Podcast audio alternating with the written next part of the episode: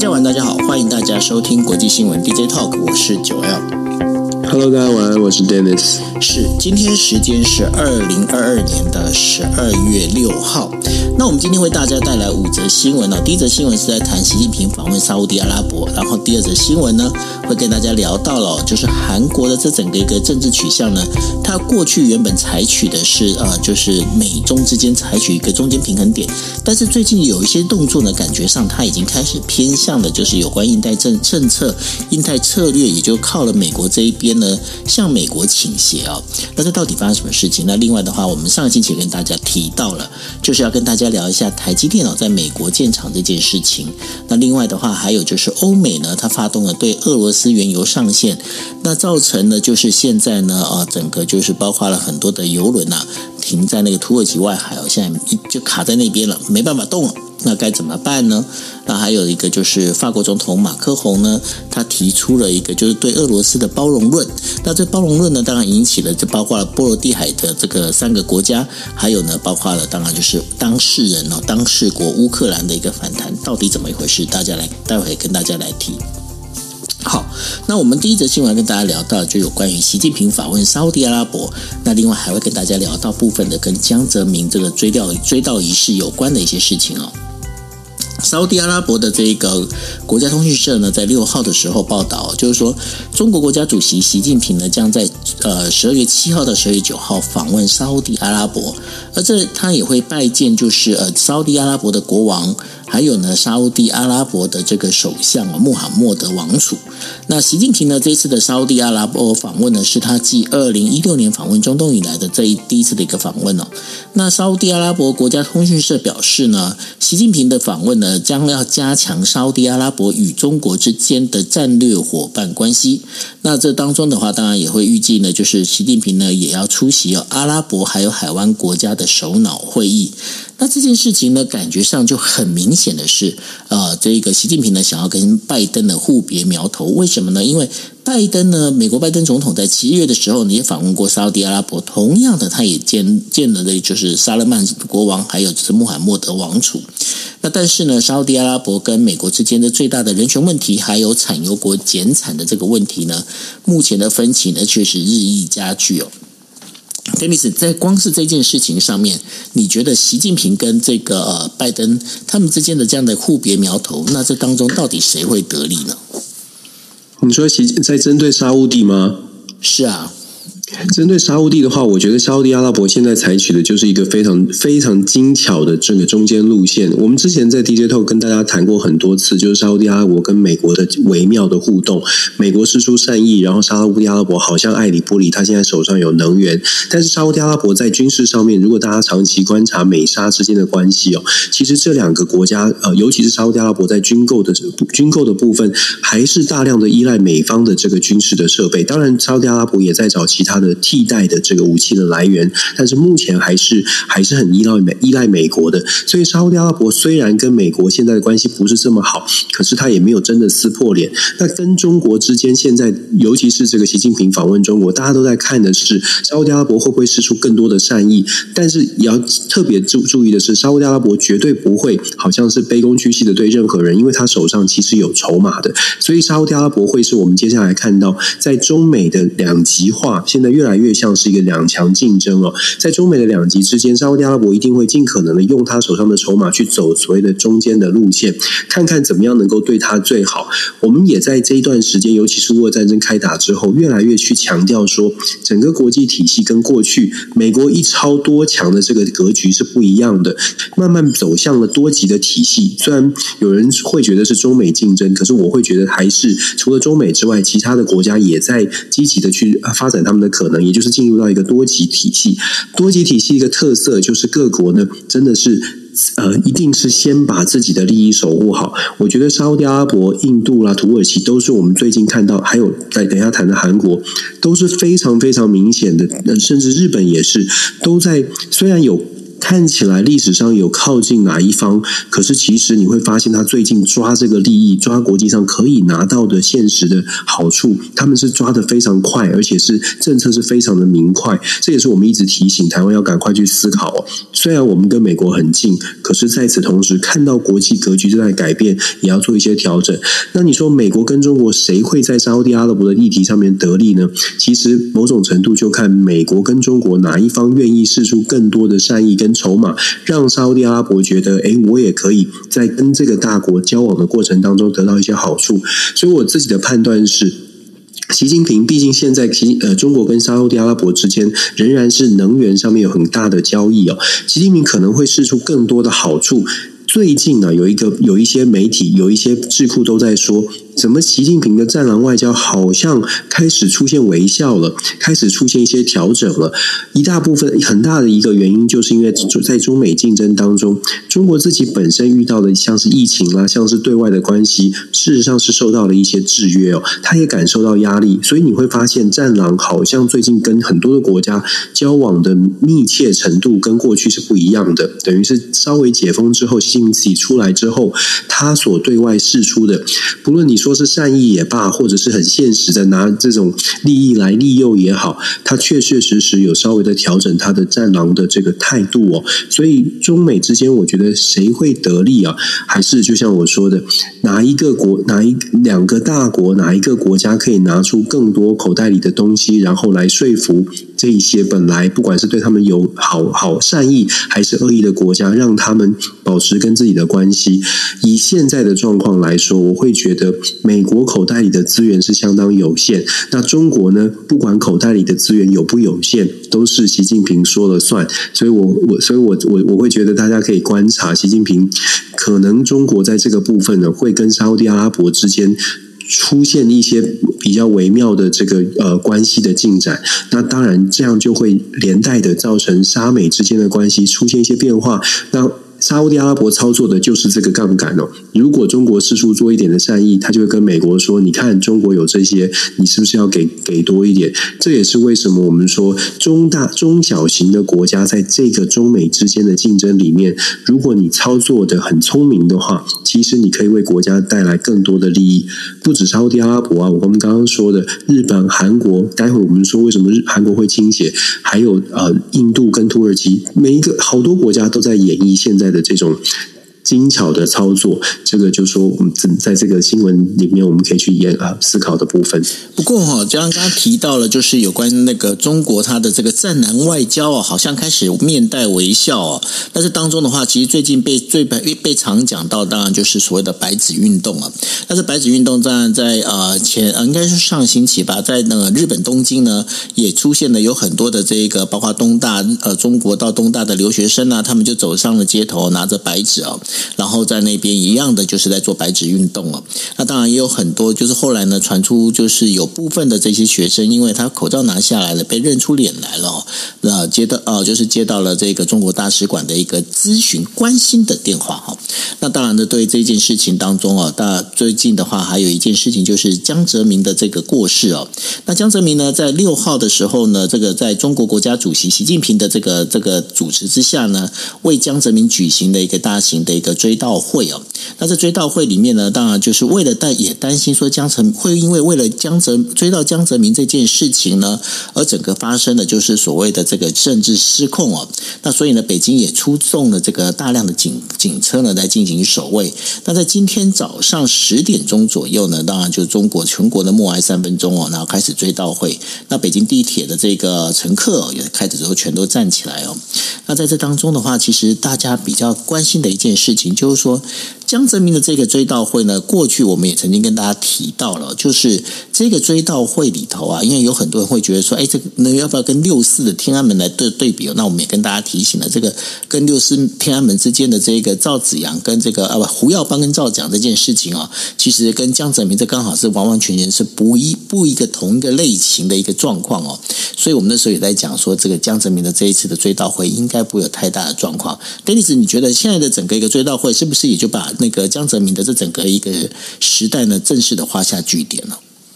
江泽民时代结束啊，对啊，没错，就在这个追悼会之后，应该是说之前其实就已经很慢慢式微了。然后整个派系的部分，其实江泽民时代呢，我们可以看到，应该是说在习近平二十大之前，所谓中国的高层领导人，事实上都还是有各个派系。虽然不像民一般的我们认知的民主国家里面讲的这个呃互相制衡 （check and balance），有不同政党的，有我们政党政治互相制衡，在中国它没有所谓的政党政治。也也许有一些中国大陆朋友会说：“哎，我们也有不同政党哦。”但是我们都知道，基本上是一党政治。那一党政治里面以前也有互相制衡，因为毕竟有所谓的团派啊、太子党啊，或者是什么江派、习派，之前都还有派系之间的角力，至少是互相的拉扯跟钳制。那可是现在的习近平呢，感觉起来不是说感觉，就基本上二十大之后很清楚的，就只有一个派系，就叫做习派。这有好处有坏处，我们要真的平心而论，好处是说啊。这个这就像我们看政党政治一样，好处就是说这个政这个派系，他全权的承担成败倒台，或者是要成功，都是他们自己这个派系自己的决定哦。呃，责任也必须要承担。但是如果说这个坏处呢，当然就毫无疑问的，就是在整个决策的过程当中，会让人担心，甚至西方国家会特别小心的，就是那这个派系里面只会听到一种声音啊，普丁也是这样哦，只会听到一种声音，这个声音甚至是。做做错了，你也听不到负面的声音。这个是同一个派系掌握一党独大的国家的这这个党政党政呃政权机器的时候，会遇到的一些挑战。那我们说江泽民时代，如果真的回顾江泽民时代，我会觉得说有几个有几个点可以来说。江泽民时代的国内的中国国内的经济，刚好那个时代一九八九六四之后，江泽民上台接班，他遇到的是一个全世界对于中国有一个非常负面的形象，可是又经历了中国。的邓小平的改革开放。所以，其实中国有庞大的市场，西方国家很想要进入，可是又卡在人权的问题，无法进入。江泽民时代的初期呢，就在修补这个对外的关系，而且对很多人对后后世对对江泽民的评价，就是说他在于中国对外关系上面呢，透过这种非常友好西方的，他真的是用甚至是让利，就是对于对于美国是非常亲近的立场哦，多次还去表达说，哦，他的他以前大学的时候，在上海交大的时候，这个梦。想呢，就是可以成为 MIT 的学生，只不过投身了政治。所以其实他走的是非常在中方的眼中，他是一个非常亲、亲近美国、亲近西方的这个领袖。也因为他的态度，我们当然不知道他心中到底有多亲近西方国家，但是他他所表现出来的，以及他成功的让让美国在至少在美国在西方国家民主国家的眼中呢，这个六四的这个负面的观感，是在他的任内慢慢慢慢的去打去把它抵消。到了二零二零零一年的时候，中国成功的加入 WTO，把中国真的带上了所谓的全球化的舞台上。然后我们就知道，我们看到的所谓的中国的快速的崛起，变成世界工厂，就是因为打入了世界的这个经贸的体系。那你说，在经济上面，江泽民看起来是比较开放的，可是，在政治上面，江泽民自己在他领导的过程当中，也遇到了六四的这个呃群众运动的大这这种震撼。所以你会发现，江泽民在政治上其实。抓得很紧哦，抓得很紧，包括了我们大家现在知道的大纪元法轮功，就是因为在江泽民的任内，他对于群众的群聚运动其实是非常的严格的。那当然，那那段时间还曾经被说中国人权或者是中国的政治的紧绷已经到到达了一个楼地板的一个水水准，也就是说，大家觉得江泽民是管得非常紧哦。结果现在呢，就有人开玩笑说，现在跟江泽民的时代跟现在的习近平的时代可能这个习可能已经是相比的话，江泽民时代可能是天花板，而不是楼地板哦。所以我们就可以看到，其实两个时代的差距。那当然，现在的习习时代呢？遇到的一个状况，刚刚我们说过了，一个党一个派系独大。那对外的政策其实两个也有很大的差别。我们刚刚特别提到，江泽民其实对外是比较采取友善的态度，当然他有目标，你可以说他有目的性，为了要让中国可以站上世界的经贸舞台，经济的发展务实为主，先先赚钱再说。那现在呢，很显然的，习近平至少他他的认知是中国现在已经强起来，已经富起来，然后再加上他自己的派系掌握了全部的。权力哦，所以外外界会特别的担心。不过，就像我们刚刚说的，现在的中国遇到了外部的制约，外遇到了内部的这个压力锅，也在也在快速的这个增加加压当中，所以至少在目前这段时间哦，尤其是在集呃集团体峰会之后，你看到习近平跟对外的交流，然后看到了白纸运动之后，中方在疫情政策上面可能会做出一些调整，某种程度我们看到的是开始松动，所谓的松动是这个。习近平的这个派系也在重新思考，这样的压力到底内忧外患，到底还能不能承受？到底还能不能用强势的方式来面对？如果说呃继续强下去，对他自己的派系能够权力能够掌握多久，应该是个很大的挑战。所以我们看。说在微笑，只不过西方有没有看到这个微笑，或者是西方国家，或者是全世界会不会就开始改变对中国的态度？恐怕还是要一一段时间的观察才知道，现在的习近平真的是放软姿态了，还是只是短期的释出一些善意，但是其实私下还在不断的强化他自己哦。所以我们说中国的发展呢，尤其是习近平这一个派系领权之后，跟江泽民时代的差别在于他的对外关系。还有他的对内的这个政治的抓呃这个紧紧缩的程度是非常不一样的。那我会觉得说，台湾遇到的现在的这个习近平的这个政权呢，要很谨慎的面对，不是我们骂一骂就好，而是要非常谨慎的。因为过去江泽民时代，如果大家记得的话，很多人都已经忘记了，或者不知道，年轻时代根本不知道，曾经有过江八点对上李六条的，其实蛮激烈的言辞的交锋。可是有一个重点是。当年的两岸关系，即使是激烈的双方的不对盘哦，但但是还是互动的，是直接的两岸的互动。现在我们想想看，现在没有这种互动，现在只有叫板，但是没有互动。所以面对习近平的政权，我觉得台湾要，就是我们刚刚说的，要特别的小心。我们期待的是，就算吵架也好，也是一种互动，但是现在完全没有，所以要特别的注意接下来的整个台海的局势，以及北京到底对外的关系，它的发展。如果北京的对外关系，因为中国的市场，因为中国的经济实力，又让它反转过来，让它朝向正向的方向发展的话，那台湾是不是要做出一些应对？这是我们在看中国对外关系的时候，也要特别思考一下，台湾应该怎么样面对这种变局。江八点，好好怀念的名字啊！真当时为了跑这 些，那是我们 对不对？那是那是都我们都有经历过，而且真的看，啊、而且当时就是九九五九六年的台海飞弹危机，然后就出现江八点对上李六条这种急用人。对对对，可是就像我我刚刚说的嘛，这样的吵架都还是一来一往哦，而且你会发现，当时江泽民就是针对李李前总统，然后李前总统也就是针对江泽民，所以双方的领导人是真的是互杠。但是互杠就是，我就说了，重点在于他们是直接的互杠。现在没有这种事啊，这现在就是我们，我们就真的是少了这个沟通。所以我觉得这个对于台湾来说要特别的注意。是，那当然呢，就谈完这个呃中国的这整个一个状况之后呢，我们当然也不能忽视哦，有一个国家叫韩国。那韩国总统李锡悦呢，在五号的时候呢，他是首次呢以国宾的身份，然后访问了越南哦，那跟越南的总统阮春福呢就见面进行了会谈，为什么尹锡悦要去访问越南呢？其实这跟就是他在符合哦美国的这个印太策略里头是一个非常大的一个重点。过去呢，韩国它本身的话，它尽量的在在摆在这个中美之间呢，它希望能够取得一个中间的平衡点，甚至呢，对于中国的部分的话，当然它会有更多的一个呃，就是包容跟退让哦。但是现在呢，其实尹锡悦他非常明显的，他就是很明显在这一次五号的时候跟这个阮。春福在见面的时候，他也提到了，他提到的就是说，越南呢是韩国在这个印太战略，还有韩国跟东盟的这个团结倡议当中一个重要的核心伙伴。那他提这样的一个事情呢，因为包括就是二零零九年的时候，三星电子呢，他在越南建啊、就那一个手机的组装厂，那甚至呢还有一些智能手机的，包括的这个半导体还有其他啊、产品的这个出口呢，其实呢都也在这个越南当中逐步的扩大。所以，对尹锡悦来讲，现在韩国进入到越南这边，跟和越南开始做一个合作伙伴，当然，他也是要强化所谓的跟东盟、东协的这些相互的关系，而去强化未来的这整个一个印太战略。但你只在这整个一个做法里面，韩国这样的开始朝向印太，然后朝向韩呃美国这样的一个倾斜方式，对于他们韩国来讲，真的是会比较好吗？还是他们未来的还是会有这样的一个摇摆的状况呢？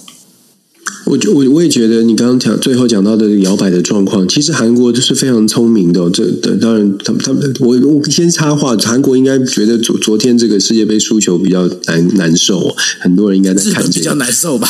日本更难受。我还看了那个十二码，我觉得嗯，我这我看到运运动员的评论，运动的评论。讲到十二码，我必须讲一个讲一个补充一个那个，我刚才看网络上有一则新闻，我快笑死了。他还讲说，他讲说，其实日本他们强项不在十二码，他们日本强项是在五码。好，直接跳过。五，这这，我还想了一下，天哪，这是什么？对不起。啊，没关系，没关系，我有听懂。我我想一下，我有听懂。我还想，我还真的还在想说，五码这么距离，这个距离，结果我不是想在想距离。好，我没有的五哦，好，OK。是视线的距离，对，好，不管怎么样，我说韩国啊，其实韩国非常聪明哦，其实一直以来都非常聪。其实我们看亚太的亚太地区的这些中型、小型的国家都非常的聪明，这也是为什么我我其实一直在强调，台湾光是看亚洲旁边的这些邻国怎么来操作他自己的生存空路线，就应该可以学到不少。就我们以前也是这样做，为什么这么说呢？因为韩国事实上他一直以来都在中美的竞争当中，他。非常清楚的知道，他要他要依赖美国在军事的安全上，可是韩国跟中国的地理位置，让韩国是没有办法去摆脱掉跟中国之间的连接，尤其是经贸上，所以一直都走得非常的小心。那现在尹锡悦当然他是保守派的这个立场了，他当然他是站在比比较靠近美国这边，希望可以透透过美国的力量跟美国的支持，然后让他自己更壮大。可是还是要强调的是，尹锡即便是如此，尹锡悦也知道真跟中国是不能撕破脸的。虽然距离感觉起来亲美国一点点，但是不撕破脸，怎么拿捏？现在是尹锡悦正在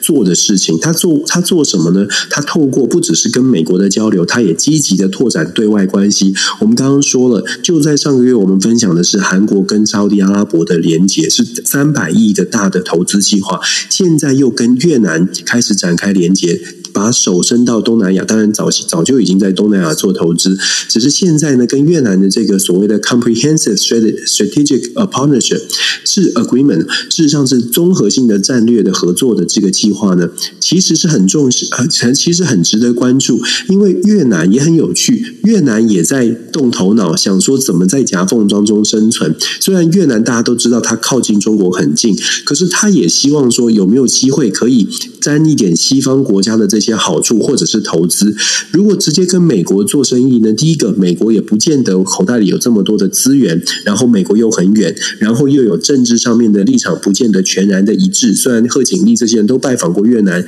可是雷声大雨点小，主要的还是因为现实的考量，美国其实没有那么多的资源去投资投资东南亚。所以在这种考量之下，越南其实很清楚谁是真正口袋里有钱，而且谁可能给我们的是帮助是更实更直接呢？亚洲的这些有钱的国家，所以我们说，呃，综合性的这个呃合作的战略合作计划，越南以前只有三个国家是是被他们认为是战略伙伴，综合战略伙伴，哪三个国家呢？签过三个：中国、俄罗斯跟印度。你就会发现了，中国、印、俄罗斯跟印度，其实这些国家。跟西方国家是有点距离的。现在越南拓展，把这个。伙伴关系拓展，透过韩国有点像是一个 proxy，就是一个这个这个中文要怎么说？反正就是一个代位者的一个角色，代理人的角色，变成进入到西方国家的一个一个大门。所以这一次的这个越南跟韩国的互相的连接，我们要后续看的是，是不是真的有更多的投资进入到越南？然后韩国呃，韩国其实也希望透过在越南的投资，不管是增加制造设设下设设厂，其实也有一部。分韩国也希望把他的在媒体报道当中就有讲到，韩国也希望透过军事武器的这个销售呢，也可以来增加他自己军武的这个市场哦。那我觉得这这就是为什么我们会说这些中小型的国家其实其实都是在这个呃，真的是在现在的这个国际变局当中已经看见了，美国一样很强，但是中国也在崛起，然后很多的国家都在抓自己的利益。每个国家都在思考，那我应该干些人，只要我不是很讨厌、很讨厌的，我都应该来 approach 一下，我都应该来呃来试试看有什么合作机会。我们现在，我其实我们看国际国际政治这一年多以来，尤其在乌俄战争之后。我们在 DJ Talk 也讲了好多，我们常常分享的新闻都是谁跟谁哪一个国家又合作了，土耳其跟哪一个国家又合作了，以色列又跟什么，然后沙乌地阿拉伯。阿联酋又做了什么样的合作？而且这些合作都是历史上的破冰。为什么会出现这么多的破冰？就是因为现在整个国际政治的版图跟格局在大幅的在改变，在大地震当中，我们应应该要看到这个格局哦，就是说看到这个体系的变化，然后赶快想。真的，我我看这些新闻都在讲说，那我们要做，我们可以做什么？然后我们我们有很多的限制，尤其在政治上面，可能有一些让别的国家有一些 concern，有一些担心。哎，跟能不能跟我好像好像不方便直接跟台湾直接签大的计划？那我们有没有办法透过一些小的东西、小的呃项目来突破？我觉得这是。看看这些国际新闻，看着别的国家一点一一一个一个协议一个协议在签，然后都是几百亿、几千亿这样的一个投资，感觉起来他们都有很好的进展。那台湾怎么样能够？我们也许不能签大的，但是我们有没有办法一点一点的也也让我们的部分的产业啊、中小企业有机会往外走？我想这个是看国际新闻，同时也在想我们的台湾。这是这是这个呃，我觉得嗯，大家可以思考的。讲到哦这个台湾能不能签有关于这个国际的这些协定哦，那必须跟大家讲，其实在这呃，应该说在今天哦，呃，在日本呃，还有美国以及台湾呢，都有相对呃相当对于就是半导体这件事情哦，有很大的一个新闻哦。那当然，我们先来聊一下台湾哦。那台湾的话，本来呢，在今天在台科大呃办了一场就是日台的这个半导体的产业联盟的这个算是一个研讨会。但是研讨会呢，原本原本呢预定要就是亲自出席的，就是甘利明哦。那甘利明他是谁呢？他其实在日本的自民党内呢，他是负责整个半导体的这样的一个联盟的这个会长。那他这个会长呢，他当时本来是答应的，就是要来这个日呃来台湾这边的话，要进行呃就是一个致辞演讲哦。但是呢，后来呢，他就临时啊，在昨天晚上的时候呢，就发出了一个讯息，就是说，哎，他不过来了。那不过来的原因呢，当然在那个时候。在讲的是说，哎，他有所谓的这个不可抗拒的这样的一个原因，所以没办法过来。那本来呢，我原本看到这样的一个通知单的时候，我以为他是确诊了，后来呢，发现他不是确诊哦，是因为呢。Intel 的 CEO 呢到日本去了。他到日本去之后呢，因为我们在知道，就是日本他们其实成立了一个日之丸的一个半导体联盟啊，叫做 Lapidas。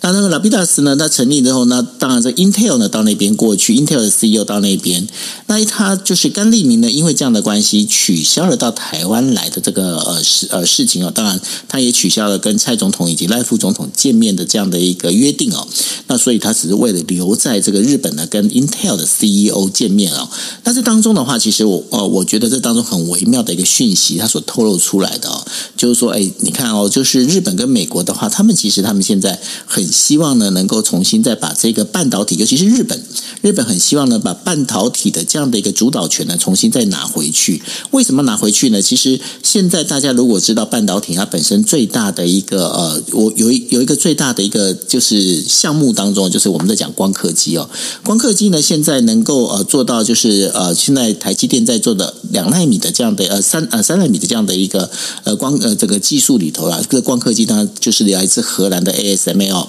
但是呢，另外的话，在呃日本的尼康还有日本的佳能呢，它目前都还没有办法做到这样的一个呃等于说这样的一个地步哦，所以呢，日本他们也希望能够光刻机的技术呢，能够得到美国这边的资源哦，所以呢，当然他们就是跟了包括除了 Intel 之外呢，还有包括 IBM 这相关的这一些能够，他们希望能够。把日美的这个半导体联盟能够重新做起来，当然他也希望追回他的过去的这个我们在讲的失去的十年。那这当中，呃，我们经常在讲说台湾有护国神山，那当然这也有人称为这叫做矽之盾哦，就是一个盾牌的盾哦。那但是呢，现在呢，呃，就是台积电今天宣布哦，在美国加大了投资力度，那同时呢，要在美国开始生产是啊，实际上最先进的半导体就是三纳米的这样技术的一个呃，就是晶晶片哦。那这当中这样的一个做法里头啊，也有人认为呢，这个台积电这样的一个做法呢，其实是帮就是在台湾的这样的一个我们在讲的高精密度的这样的一个半导体的产业啊。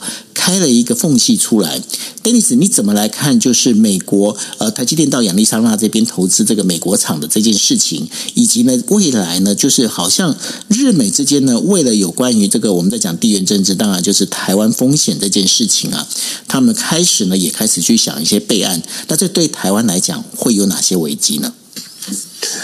其实就像我们说，就是说像台积电赴美设厂，然后日本很积极的也在托呃想办法把这个半导体的这个产业呢能够抓回它的主导权哦。这其实反映的就是国际政治的现实。那当然在台湾，我知道很多的朋友比较想要用正向的方式来解读，甚至会说啊，台积电到美美国去之后呢，在产业上面可以有更多的跟其国美国国家国美国的连接，在市场上也许这个晶片少了一点疑虑。之后可以卖得更好啊，等等等等，我们就说所有事情当然都有正反两面，所以正面解读可以，但是就如同刚刚九欧也提到的，这些竞争跟这些国际上面政治的角力哦，就政治经济的角力，我们也得也要也要非常谨慎的看一些可能负面负面的部分，然后做出一些阴影的准备。为什么说会有负面的部分呢？台积电我们知道，本来台积电是要打算投资一百二十亿，今天早上我们知道这个今天就说是台。积电的入机仪式，他的机器要进场的这个大的仪式，张忠谋董事长呃跟他的夫人还有媒体都报道了，就说很多人政要都会参加，然后美国的政呃国会议员，当然最重要的就是拜登跟商贸部长雷蒙多都会特别从 DC 飞到亚利桑那州哦，单独就是为了这件事情，可见大家多重视。那既然这么重视，你就知道那这个半导体产业对于美国很重要。我们首先说，台积电本来投资的是一百二十一。今天早上，美国的新闻已经提呃揭露出来，台积电会加码，不是不只是一百二十亿，会加码到四百亿。这个数字，那四百亿呢？来四百亿的单一公公司对美国的投资，所谓的外国直接投资，事实上可以说是在美国历史上外资外 FDI 的历史上，可以说名列前茅的一个数字。那那可想而知哦，你可以说是给拜登做面子，你也可以说是台积电非常非常这个想要下定决心要在美国一拼。在美国的这个半导体的产业也要在美国站稳脚步。那我们就说，美国到底对于半导体的这个，包括它的晶片法案，它的目标是什么？很多人说啊，美国只是想要把这个晶片产业链补上，把产能的部分补上。因为美国的本土制造的这个半导体呢，从过去的可能一开始超过百，超过全球超过一半的半导体都是来自美国，慢慢慢慢下降到现在剩下百分之五到百分之八。那美国希望把这个产能再拉回来，至少在需需要晶片的时候，美国可以就地就有晶片，这是一开始大家的设定，也是很多的智库在报告当中都说到的。初期的美国的战略在半导体的战略上是打算这样做，可是最近出来的这个卡内基梅隆国际和平论坛的这个智库呢，他就讲得非常清楚。美国第一步要让台积电、三星这些公司呢，先来美国设厂，先把出席现在晶片短缺的部分先补上，就说产能缺的部分先慢慢补上，补上之后呢，再要求就是因为跟这个呃外外国的领先的。半导体的公司能够进行一些合作，或者是因为在他们在地生产，所以刺激像是美国自己的公司，像是 Intel 这些自己的公司，可以快速的在技术上面的进步。所以美国的长期、短期的是要把这个产能补上，长期是要在技术层面上也要追上台积电、三星，也要追上这些国家。所以长期来说，它的目标还是要把整个生产的技术拉高，拉到可以跟台积电或者是外外国的这些。半导体产业平起平坐，他的想法跟刚刚九欧你说的日本也想要拉回第一是一样的概念。我相信韩国也是，大家都在想争第一，因为在这个产业里面，其实，在很多领域里面，第一才有说话的权利。有第为什么我们今天的台积电这么强，就是因为我们是第一。这也是为什么当你发现日本、美国所设定的可能十年、十五年的目标，甚至有的讲的比韩国讲的更清楚的是二零三五。当你看到这些国家设定这些目标的时候，我们在看台积电赴美设厂呢，就要特别的谨慎，不能只看正向的部分，或者不能只说好像提出担心的人就是好像有特别的。太过悲观。我觉得必须要能够有一些策略。那我相信台积电现在为什么要加码投资到四百亿？不会是很傻的，就说哦，我只是单纯的配合美国，一定也是在未来的这个战战略当中思考。如果美国想要成为全球半导体领先的地地方，那也许四百亿的投资就是为了。美国虽然要成为第一，但是台积电也要变成在美国的第一。如果是这种角度来看，或许这就是台积电的一些盘算。可是我们也要说，毕竟啊，不同的风风土哦，风土民情，你说就说这叫于越怀为止哦，这个这个徐玉怀徐玉怀为止。其实这个这个讲的就是说，你在不同的不同的地方，你真的培养出来的东西不一样。所以我们之前也有很多在美美国也有有很多的讨论，就是台积电这样的一个营运方式。你看，为什么我们需要台积电工程师到美国来？因为在美国没有人在轮三班的，这很直白的话，美国工程师没有人跟你轮三班，按照我们这种很很很过来的方式在在在拼命的。所以这种这种工作模式的改变，会让台积电投了非常多的成本之后，他也会遇到一些瓶颈，就是如果不用台湾来的工程师，能不能够按能不能够继续朝着按照我我们现在的这个经营模式，在美国也发光发热？我想这个是台湾很大的挑战，这也是为什么。当初张忠谋董事长会说，在美国这样做可能很难行得通，甚至是有提出一些挑战。但是现在看起来呢，呃，现在台积电有可能有一些新的想法，有一些媒体的报报道就在讲说，现在做一个要做台积电，其实做这样的投资是一个很大的挑战。他们要挑战当初张忠谋董事长可能觉得做不到的事情。那我们当然作为台湾人，台湾人当然会希望说，我们就是台积电也在美国发光发热，作为第一。可是挑但我们不得不得不去思考，要要要大家要密密切的来关注。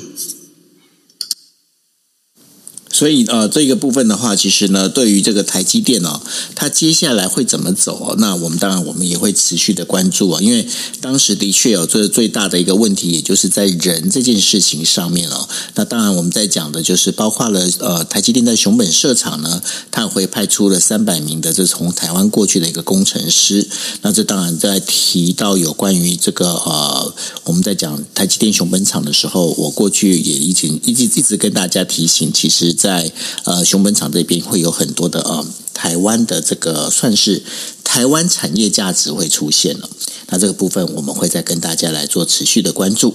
那接下来跟大家聊到的，就是呃，欧美呢，它在发动了有关于就是俄罗斯原油上限了这样的一个呃做法。那因为呢，在五号的时候呢，欧盟对于俄罗斯的这个原油实行哦，就所谓禁运，而且呢，在 G7 的这个呃这个国家里面进行制裁哦，它用呃限制呃进口价格的这个部分呃，那然后来限制俄罗斯的一个原油哦。不过这样的一个限制方式呢，那包括了，就是像日本、加拿大呢，都已经附和这样的一个做法哦。但是呢，这也造成了土耳其的外海哦，就是有很多的这样的一个呃油轮呢，现在全部都卡在那边，没办法动了。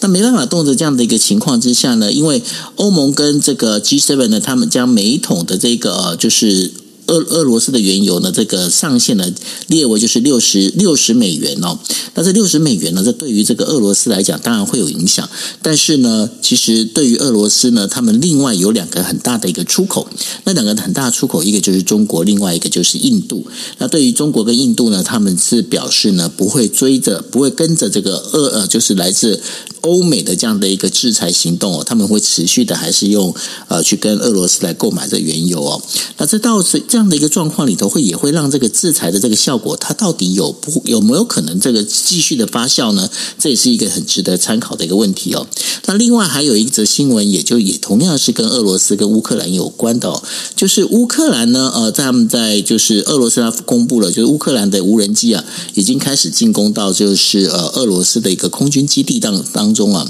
对于现在接下来一个我们在讲的这个乌克兰本身呢，已经进入一个寒冬的状况哦。那过去呢，在呃。俄罗斯呢，这一个他们在入侵乌克兰的时候是选择在二月啊，二月的时候刚好乌克兰的这个冰雪开始解封啊，当然那个土地泥泞啊，那当然现在的话，就当开始这个整个进入严寒的时候，土地开始变硬的时候，会不会加速第二波的这样的整个一个攻击行动呢？其实大家都在注意。但是你觉得哦，现在目前的话，这个呃，就是欧美对于俄罗斯的原油制裁这件事情啊，你觉得它有办法起效用吗？而且呢，再加上就是我们刚才在第一则新闻也在聊到了，因为那个习近平呢，他自他自己他也跑到了沙乌地阿拉伯，跟这个沙乌地阿拉伯王储就是 M MBS 呢也见了面。那这当中的话，其实对于原油的价格还是会有一定的一个影响跟操控，对吧？对原油，我这个这个事情是这样，就是说，呃，设定原油上限这件事情，当然像日本、加拿大这些 G7 的国家当然是配合，然后欧盟也打算要配合。那它的意义在哪里？它的意义其实主要是在说，这个设设定的六十块这个上限呢，会目标啦，目标是希望能够透过。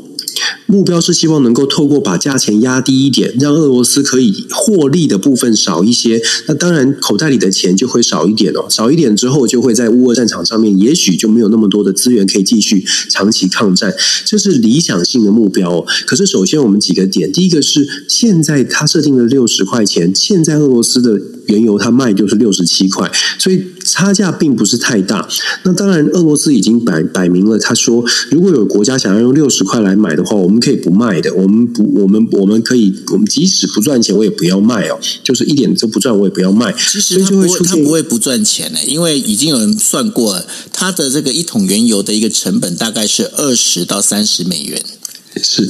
对啊，就是说，所以我才说这个这样的一个设定，其实这为什么会有很多的欧盟国家，像是波兰，他们都说应该设在三十块。乌克兰的总统泽伦斯基也跳也跳出来讲说，你设这个六十块，其实根本不痛不痒。这是为什么我们会说这是一个感觉起来象征性的意义比较大一些？有没有影响？当然就是少赚一些，只是只是真的只是多赚少赚的问题。但是他会遇到一个状况是，他设定的这个六十块的上限呢，是指整个 G seven。国家以及欧盟的大部欧盟的国家都要配合。那我们知道，其实运运送原油，你刚刚讲到土耳其外海很多的这个商船、油轮哦，最主要的差别在于说，它十二月五号之后设定了。你必须是这个原油上限以下的这个数字，才能够 才能够进行，才能够向俄罗斯买油，是欧欧盟以外的国家哦，才能够向俄罗斯买油。那如果说你没有用在这个数字以下的话呢，包括了油轮公司啦，或者是保险公司、再保险公司，我们知道这些公司海上的风险很大，你一定要透过保险跟再保险，保险再保险，就是说保险公司一家还没办法承担，你还要分好多家才有可能一起来承担这个风险。因为一艘邮轮的损失都是数百亿的这种金额，所以 保险跟在保险公司大部分都是欧盟国家，都是 G7 国家才有。抱歉。都是这些国家才有，所以这些国家都必这的公司都必须遵守这个规范。换句话说，如果不遵守这个油价上限，最大的影响是整个油轮的运输呢，它都没有办法承担这些，它都不会去承担这个保险。那第三方的国家，其就说不受限制的国家，它可以跟俄罗斯买油，可是没有人。敢去承接它的这个油轮的运输，那就变成风险很高啊。那各国就要去思考，那我要不要买？这是透过这个油价上限想要达到的目标，就是价格也许是比较，价格也许影响不大，但是因为运输会受到影响，运输的风险提高了，这些小国想要依赖俄罗斯原油的，会不会还要继续承担这个风险？但是我们也必须回过头来说，这些小国它它如果没有办法取得替代能源。基本上，他就是还是得回到俄罗斯这边去跟俄罗斯要求来来采购，风险也得自己承担。所以，对于依赖这些依赖俄罗斯原油的小国，他会反过来要求他的西方的盟盟国大哥们说：“你们不要这样搞，你们这样搞，我们没有办法生存哦。生存跟不生生存跟这个只是买买卖的价钱，其实是有很大的差别的。所以我们说，这个呃欧欧美发动的俄罗斯原油上限，首先效果恐怕。是有限的。再来呢，很多的压力恐怕对于俄罗斯呃会有压力，但是对于像俄罗斯想要继续向俄罗斯采买稍微便宜油的这些国家，恐怕压力是更大。那当然，它就会转嫁到西方国家。大家比的是寒冷的冬天到了，呃，接下来哪一些国家可以撑得久一些？俄罗斯它有油，其他的国家没油，它会跟它会跟它的这个。大哥们说：“那你们要想到其他的办法哦，看谁撑得久了。那所以我们会说，看到这样的一个动作呢，经济上面的一些制约哦，呃，会导致俄罗斯会可能会有一些反制的动作。那当然，你刚刚提到的乌克兰现在动作也很大，用无人机已经攻击到了俄罗斯的境内。我不确定这是不是西方国家乐见的事情，因为西方国家看起来现在比较像比较希望的是乌俄战争，乌俄战争赶快的找到一个出口，希望双方可以坐上谈判桌。可是泽伦斯基感觉起来是希望透过更强势的动作来争取谈判桌上面的筹码。up. 所谓的强势动作，就是乌克兰不仅不认输，而且要攻击俄罗斯，希望可以把俄罗斯的普京打到打到说他觉得就算不能够下台，可是也要打到让他觉得很很很烦、很很难过、很难受。然后俄罗斯的人民可能生活也受到一些影响，导致俄罗导致普京必须要承受来自国内的一些反弹哦。其实这也是为什么昨天俄罗斯的普丁呢，还特别跑到克里米亚大桥，自己开着车过去哦。首先。是先抢先破除他健康不好的这个疑虑，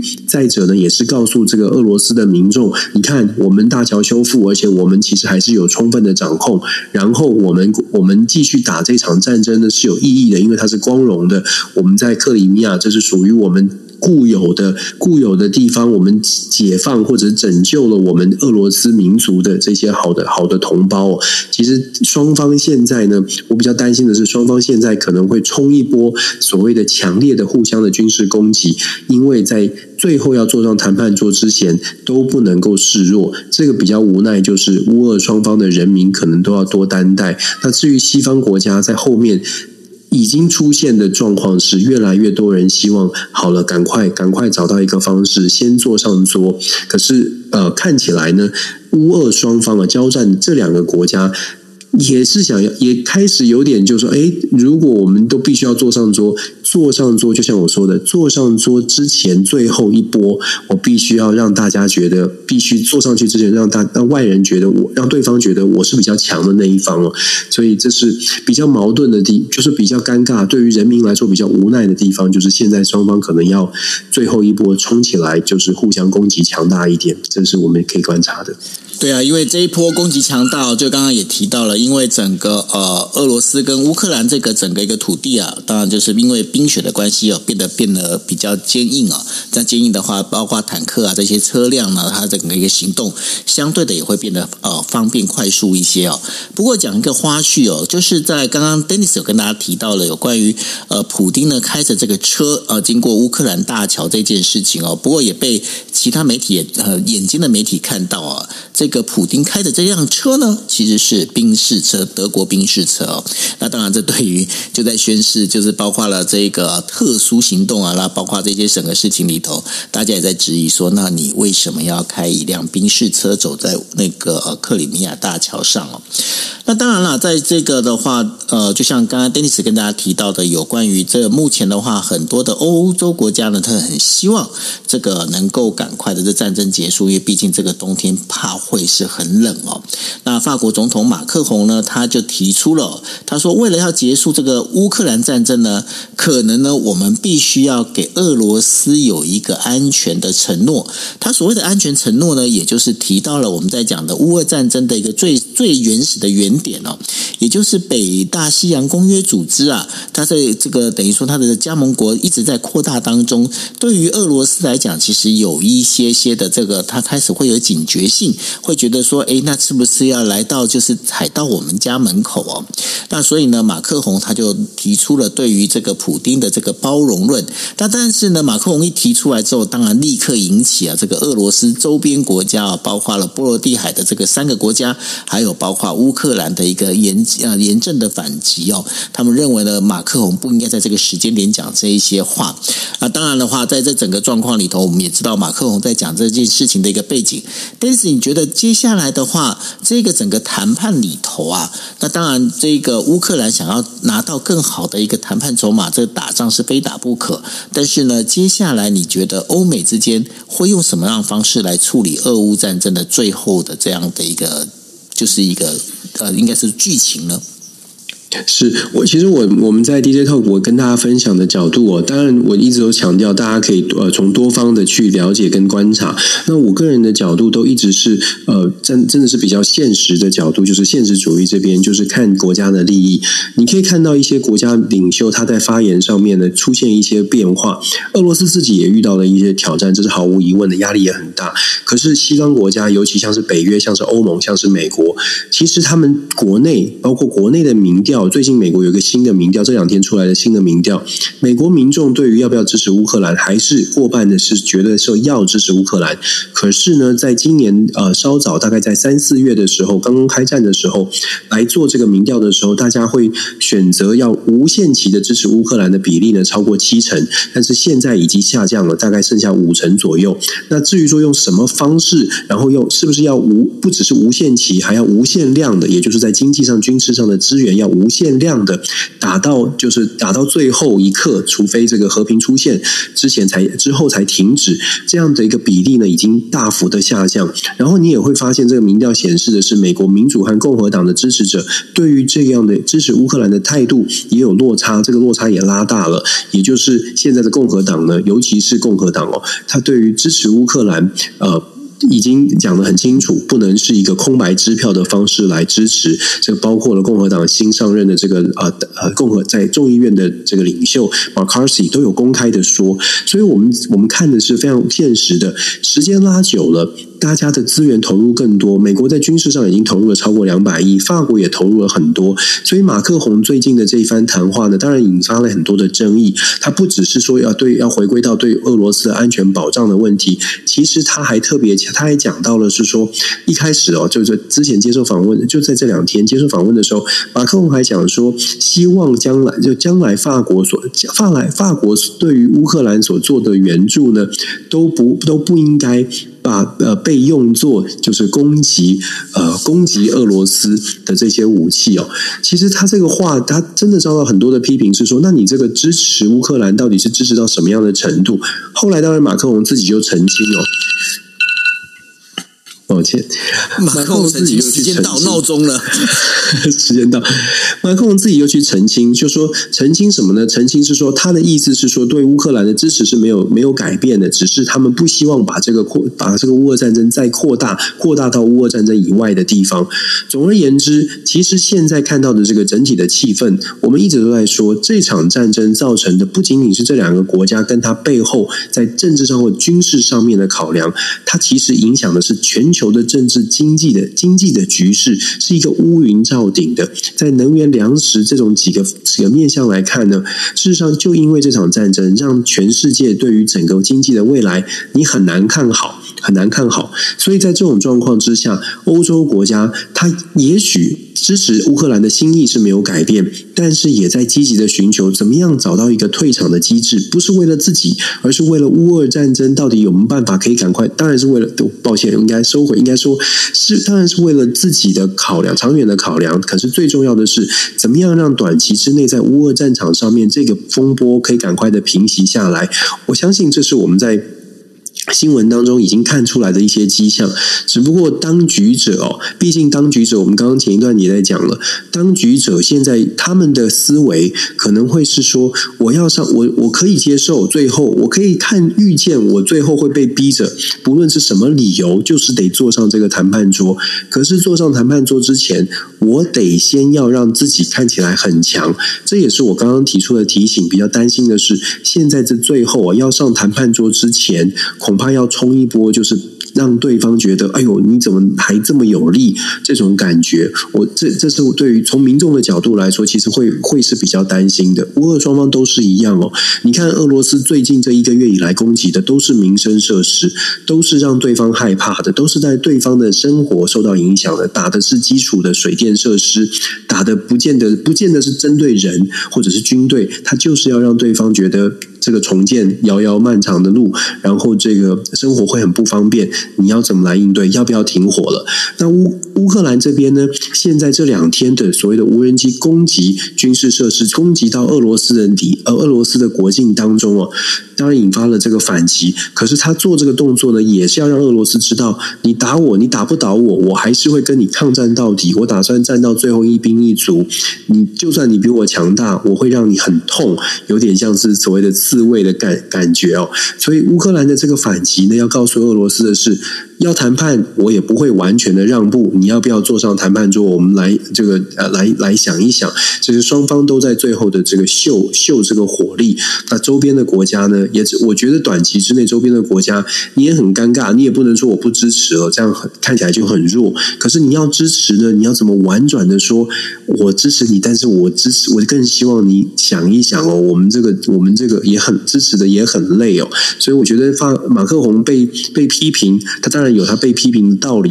可是他背后的盘思考，从法国国家利益，或者从整个欧洲其他的国家的国家利益，德国其实也也也是类似哦，有类似的这种朝向务实的方向去发展的这个可能性。法国、德国都跟普丁有直接的通话，所以其实你可以想象的是，这几个国家现在希望的都是赶快谈，希望可以赶快谈，只是当局者，也就是这两个国家的普丁跟泽伦斯基。有没有机会在各方的压力、各方的变数之下，能够真的坐下来？我觉得这个这个关键关键还是在就是解铃还须系铃人啦。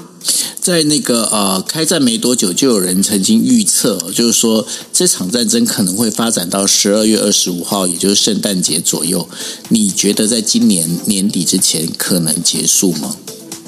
我觉得年底有点，现在时间很短的，我觉得可能会在明年明年初吧。我想，我我想。冬天的这个压力会加大这个效果，就是加大就是大家的呃呃损失，或者是加大这种我必须要谈判的这种感受，所以我会觉得整个冬天可以观察。那我我比较不会认为说会要拉长到明年春天以后。当然这是一个判，这是一个判断了，就看，因为毕竟还是要知道说乌克兰国内或者是俄罗斯普丁他是不是有真的承受这么大的压力，这些都很封闭的资讯，都只能靠媒体的。这个蛛丝露出的蛛丝马迹去做揣揣测，或者是从寒寒冬会造成人民生活的一些影响，然后从现在的这个全球的经济局势，造成整个欧洲或者是整个美国现在仍然是笼罩在一片经济发展的乌云的情况之下，外部的压力加上内部的这个挑战，我觉得有机会在明年的冬呃，就是明年明年初，也就是冬天之内，也许可以找到一些解决办法。的确哦，因为如果真的再撑到就是一年的话，这这整个一个战局可能又会更加的泥泞哦。但这就不并不是大家所想要见到的一个事情。好，那这就是我们今天为大家带来的五则国际新闻。那也非常谢谢大家。那我们明天同样时间，台北时间十一点四十五分再见喽，大家晚安，拜拜。晚安，拜拜。